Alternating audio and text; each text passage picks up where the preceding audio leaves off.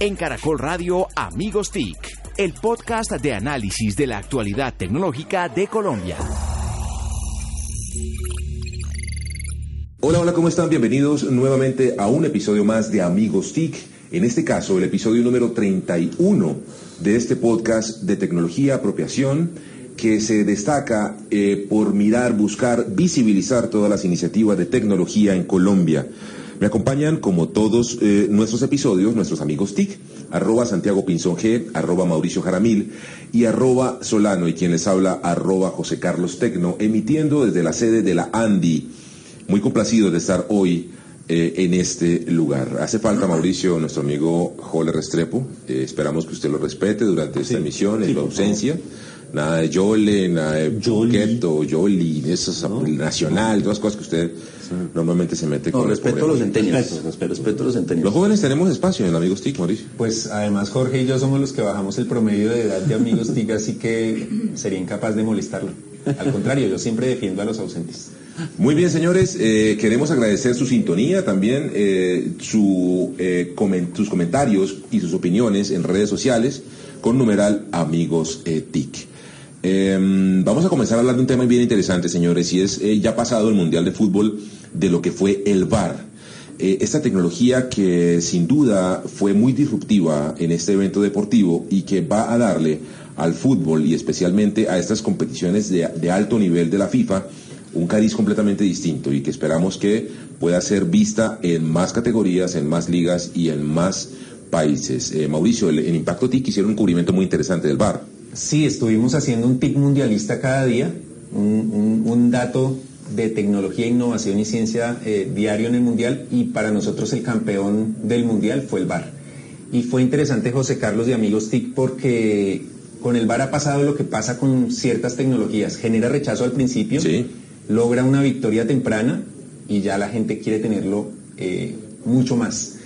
Eh, al principio decían, no, el VAR va a dañar la magia del fútbol, que es el error del árbitro. Ese era mi, discurso. Va a dañar la emoción porque va a frenar las jugadas y encontramos que, por un lado, no dañó la emoción, al contrario, eh, genera algo de emoción extra, pero además la gente se está quejando del VAR porque dice, debieron eh, usarlo para todas las jugadas. Sí, la gente no entiende muy bien que es una, es, una opción que, no, que, es limitada, que es finita, que tiene además aplicabilidad en ciertas jugadas, en ciertas áreas del campo que son que es en las, en las partes donde hay más posibilidades de gol y de penalti y todo esto, pero además eh, no se puede usar indiscriminadamente, por lo menos por ahora. A mí me pareció un avance impresionante, Santi. ¿Usted qué le pareció? Me encantó. Yo quería eso hacía rato en la lógica de tener la tecnología para el fútbol. Uno ve fútbol americano, ve tenis, ve otros deportes que le generaban esas preguntas a uno. ¿Y por qué en fútbol cuando hay tantas inquietudes y queda el error, queda esos problemas? Eh, el gol de Yepes, lo que me sirvió para el tema de Senegal o la final del Mundial, pues demuestra que esto bien manejado se recupera el tiempo, deja claridad, calma un poco la ansiedad que genera ese tipo de circunstancias y sí se puede convivir con tecnología y fútbol. Pareció un elemento que además le da un, toque importantísimo de justicia y de honestidad al fútbol que tanto lo necesita. Eh, el hecho de ver tantas jugadas eh, de jugadores que tradicionalmente o que se caracterizan por tanta pantomima y demás, ver que esto eh, definitivamente ya no va a pasar más o que por lo menos se va a controlar más, es un, es un voto de confianza interesante. ¿qué, ¿Qué tecnología se necesita, Mauricio, para poder tener el bar? Son 14 cámaras, José Carlos, eh, de las cuales la mitad aproximadamente es en resolución 4K, que es la, Ultra alta definición. la mayor definición en la actualidad, pues ya comercialmente hablando. Y otras 7 en alta definición, en Full HD. Em, además, no solo es la cantidad de cámaras, sino que están estratégicamente ubicadas para que cubran todos los ángulos posibles en las áreas em, y en la sala del bar, pues están todos los que están analizando y le pueden avisar al árbitro que hay una jugada dudosa. Así que no es solamente que el árbitro dude y pida ayuda del bar, sino que desde el bar le avisan, eh, revísela por si acaso puede que usted se Sí, y la sensación que yo tuve es que las imágenes que en televisión veíamos de la repetición en diferentes velocidades y ángulos, era la misma que estaba viendo el árbitro en la pantalla, en la pantalla del bar, lo cual hace, e insisto, mucho más transparente el trámite del partido. Víctor, ¿usted cómo la vio? Sí, que le agrega una emoción extra esos uh, pasos en los que el árbitro, el juez central se desplaza a ver la pantalla, a corroborar, a escuchar más. le agrega una emoción distinta, nueva, eh, en un deporte que estaba más bien acostumbrado a que el error es la parte, parte de la magia del fútbol, ¿no? Eso ha sido por lo menos lo que se nos ha vendido. Sí, bien, muy bien. Eh, ¿Será que algún día, Mauricio, en una jugada de un bar, eh, que se note exactamente que hay que pitar un penalti o no pitarlo, eh, el árbitro se mantenga en una decisión errada? Hasta ahora no se arriesgaron. ¿Se Eh, imagina usted eso? a lo, lo- lo que hicieron algunos árbitros que estaban muy convencidos de su decisión fue no pedir ayuda del VAR. Y ellos tienen la potestad, pero hasta ahora no hemos visto y no creería que una jugada evidente en video eh, vaya a ser vaya a ser contradicha por el juez, sí. Bueno, y hablando de las canchas colombianas, lo que hay que decir es que el país, en el país se está estudiando la posibilidad Ah, señor. de implementar el VAR. Eh, la comisión arbitral estaría estudiando esto en una implementación de 8 o 9 meses y quizás con una inversión de 100 mil dólares, lo cual pues suena bastante razonable, incluso modesto e incluso no 100 se mil habla dólares, si un, un precario. estadio? ¿100 mil dólares? ¿Un estadio? ¿O un- No hay precisión. Se ha mencionado la cifra Entonces lo vamos a ver entre Bucaramanga y Real Madrid. Bucaramanga y Real Madrid, esos derbis. Muy bien, señores. Eh, eventos. Tenemos, eh, como siempre, los amigos TIC en diferentes eh, eventos presentes. Santiago lo vi muy bien en el tema de Concordia. ¿Qué tal es ese evento? No lo conocía. ¿De qué se Es, trata? es la segunda Summit de Concordia que se hace en el país, empezó el año pasado, Eh, estuvo el ex vicepresidente de Estados Unidos, John Biden, Eh, muy buen ejercicio de, de- de combinación de mesas redondas, mesa de sector público, sector privado, Eh, acompañó también en este momento el nuevo presidente Iván Duque, Sí, señor. estuvieron varios de los Lo de ministros designados, está el futuro ministro de Comercio, también estaba José Manuel Restrepo, estaba la hoy designada en su momento ministra de Justicia, estaba la vicepresidenta. Muy bueno, nosotros participamos en esa mesa con, Andy, sí. con la lógica de ver cuáles son los retos que vienen ahora en tecnología. Y también muy muy interesante que fue la discusión, una mesa de trabajo entre Uber, Cabify, taxis, Buenísima, eh, buenísima. expertos técnicos, eh, nosotros con esa voz de competitividad y fue un ejercicio bastante interesante. Estuvo también a ellos, ¿no? Duro. Y sobre todo con ese ánimo constructivo, una muy buena ejercicio y en la mesa grande, en la de tecnología, participamos otras personas. Entonces, muy buena capacidad de convocatoria. Fue en Ágora, interesante por ese Buen- nivel buen de, sitio, ¿no? de- de lugar y de presencia y sobre todo en un buen momento. Era la oportunidad también de esa conversación Claro. que, que se va a dar. Mauricio, yo lo vi en un evento usted de innovación con, la, con el BBVA. Me pareció también muy interesante y estuvo... eh, también, tu- tuvieron invitados muy chéveres también, ¿no? Sí, sí, sí. Bueno, fue un evento que es el, el informe tradicional de BBVA macroeconómico de proyecciones. Lo interesante en realidad, José Carlos, es que dentro de lo que sugieren para el nuevo gobierno, dentro de lo que meten ya en su análisis de proyecciones, está la tecnología de verdad, verdad a fondo, que, que uno no lo vería, no lo vería lógico en un informe macroeconómico.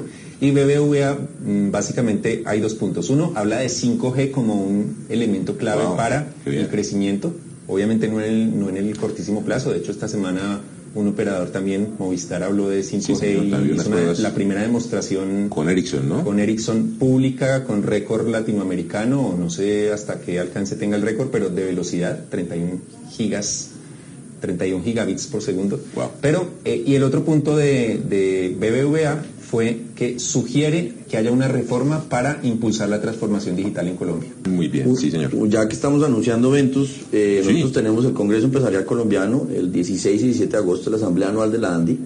Es a una semana que tome posesión el presidente Duque. ¿Va a ser aquí en estar- Bogotá? No, en Cartagena, en el Centro de Convenciones. Eh, pues obviamente hay una expectativa muy grande porque es la primera sentada del presidente con todo su gabinete, que ya queda obviamente conformado, y el Congreso ya operando, porque el 20 de julio ya queda definido mesas directivas y dónde están eh, las decisiones de las comisiones que nos corresponden, por ejemplo, en este tema.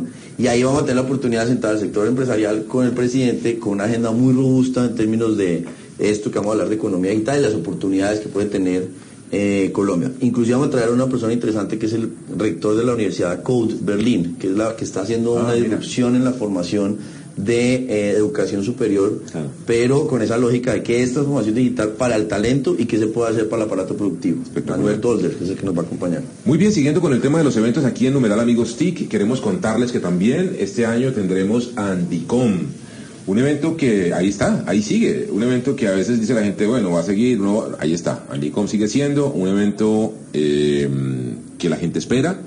Un evento en el que tradicionalmente el ministro o ministra de las TIC se estrena, eh, Se porque fue en. Andicom en donde se lanzó en la era Molano el famoso eh, proyecto de Vive Digital Sí. eh, y que siguió eh, el ministro Luna eh, fortaleciendo en Andicom y que con seguridad esperaremos que en este en esta edición eh, nuevamente tengamos al ministro o ministra de las TIC eh, presente en este evento. Víctor, tenemos una, una agenda bien interesante, ¿no? Sí, del 29 al 31 de agosto en Cartagena. eh, este evento, que tiene cita todos los años, eh, pues va a traer invitados muy interesantes. Uno de ellos, por ejemplo, es Michael Davis. Él es el vicepresidente mundial de operaciones de Fox Sports. Sí, mucho tema de contenido, ¿no? El tema del contenido como rey. Estará Ethan Eisman, que es el director del equipo de diseño de productos en Airbnb. Chévere. Luis Soldevilla, exdirector de consultoría en la Dutch Bank Group, que también va a hablar precisamente de éxito, se escribe con A, ha llamado su intervención. Y eh, indudablemente el personaje que más eh, curiosidad despierta por todo lo que ha sido como un icono de la inteligencia artificial es Sofía, la primer robot, Robot humanoide, humanoide. sí señor, va a estar en Colombia. Eh, esperaremos con mucha ansiedad este evento. Nuevamente tendrán las ruedas de negocio, tendrán las, eh, los encuentros empresariales eh, para generar oportunidades eh, comerciales. Así que bueno, estaremos en Andicom, los amigos TIC, también reportando muchos de estas iniciativas y como les decíamos, será la oportunidad de conocer ya en vivo, ojalá, eh, y tener la primera presentación pública entre el sector de las tecnologías de la información y las comunicaciones en Colombia al ministro o nueva ministra de las TIC. Que es el siguiente tema que tenemos en este podcast. Queremos hacer un análisis aquí en esta mesa, señores, de cómo vemos la situación con este ministerio de las TIC. Sin duda, eh, Santiago, estamos hablando de un gobierno que va a apostarle muy fuertemente y de verdad, es la sensación que tengo, es más, la esperanza que tengo, que este gobierno nuevo que entra va a apostarle al tema de la tecnología, al tema de la innovación, al tema del emprendimiento y la economía naranja. Así que eh, la ministra o ministro de las TIC va a ser protagonista fundamental de estos cuatro años que vienen, Santiago.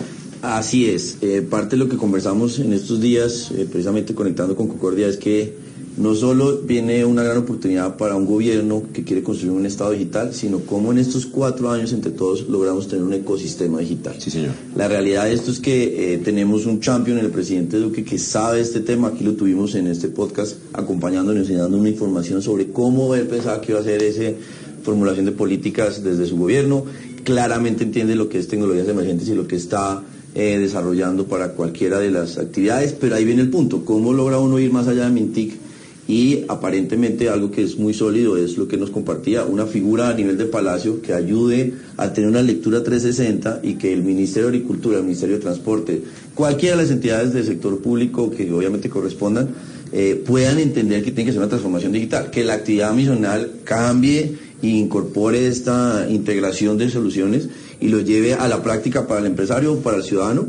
Eso implica otros ISBEN, eso implica un Ministerio de Hacienda muy diferente, eso implica una vía mucho más robusta, eh, los nombramientos también que está dando, por ejemplo, con la ministra de Interior, eh, nos ayuda mucho en discusiones sobre TIC que se va a dar en el Congreso.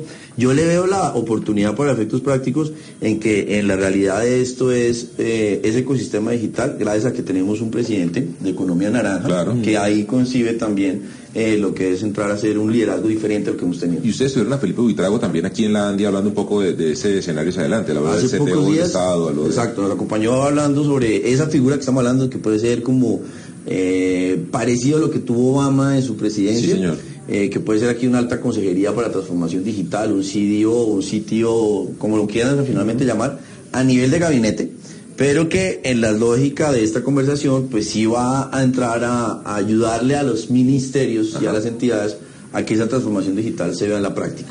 También vemos en el Congreso interesante conversación, que lo que hemos eh, visto en el momento, de personas que quieren ir construyendo sobre lo que hizo, por ejemplo, un Federico Hoyos, hablar de estos temas a nivel de regulación o desregulación, de lo que estamos hablando de la CRC pensando realmente en el siglo XXI, eh, de tener una nueva capacidad de formación, de, de, esas discusiones que hablamos sobre el talento, ir más allá de lo que normalmente puede ser la oferta del SENA y tener un tipo de diferente de recursos para temas de, de la niñez y de los jóvenes que están entrando a la, a la masa laboral. Muy bien, eh, a esta altura de la, de la semana todavía no se conoce el nombre oficial y formalmente del ministro o ministra de las TIC. Suenan nombres, suenan nombres de personas, de mujeres, de hombres, ¿sí, Mauricio? No, algo muy interesante, paréntesis, y es Sí. cómo cambian las dinámicas de la información para nosotros que somos periodistas. Hay medios de comunicación que ya dieron un nombre como confirmado, Sí. pero aquí en estos momentos estábamos revisando en Twitter si el presidente Iván Duque había hecho el anuncio oficial. Y no. Miren lo interesante porque en, o- en otra era de la historia, pues lo decía un gran medio de comunicación y ya lo dábamos por cierto. Gabinetología. Exacto. Sí, Oye, sí. porque lo dieron como Yo, yo me guío por el. Twitter del presidente Duque. Es Exacto. anuncios oficiales del presidente es lo que realmente uno tiene Entonces, claridad. miren, Antes miren- es pura especulación. Miren Sí. cómo cambia el rol de nosotros los periodistas, porque ya dar la primicia ultra confirmada igual no genera la credibilidad, así sea un medio respetable y reconocido. Por tanto, eh, quisiera invitarlos a ustedes, a mis queridos amigos TIC, a que echemos un poquito de idea de, de- de qué tipo de características eh, profesionales debería tener este cargo para lo que viene. Víctor, usted, eh, si pudiese eh, destacar o, o tal vez identificar esas características de la personalidad laboral, profesional del ministro de las TIC, de lo que se le enfrenta hacia adelante, ¿qué nos diría usted? ¿Qué podría compartir usted? Bueno, yo diría que el nuevo o nueva ministra de las TIC debe tener en cuenta que es importante hacer un balance entre la necesidad de fortalecer la infraestructura, Sí, señor. pero que eso tenga un asidero en la apropiación social, que las organizaciones, las personas puedan aprovechar las TIC para algo, para, una, para mayor productividad, para crecer en educación, para mejorar la salud pública. Creo que debe tener la vocación de contagiar al resto de ministerios, al resto de sectores de la sociedad civil, para que la tecnología no se vea un tema vertical, sino justamente transversal. Muy importante, Víctor, porque los avances de estos ocho años de gobierno han sido específicamente en el tema de infraestructura. Yo creo que con la red nacional de fibra óptica, con los puntos Vive Digital, con los subsidios de los diferentes planes que se hicieron en la primera parte del gobierno, se trabajó mucho en el tema de esta, de desatrasar al país en términos de infraestructura de las tecnologías. Eh, pero como dice Víctor, y estoy de acuerdo, falta esa última milla, eh, y lo digo literal, falta la última milla para la apropiación de esta eh, red nacional de fibra óptica y que terminemos teniendo efectivamente todos los colombianos acceso universal a Internet.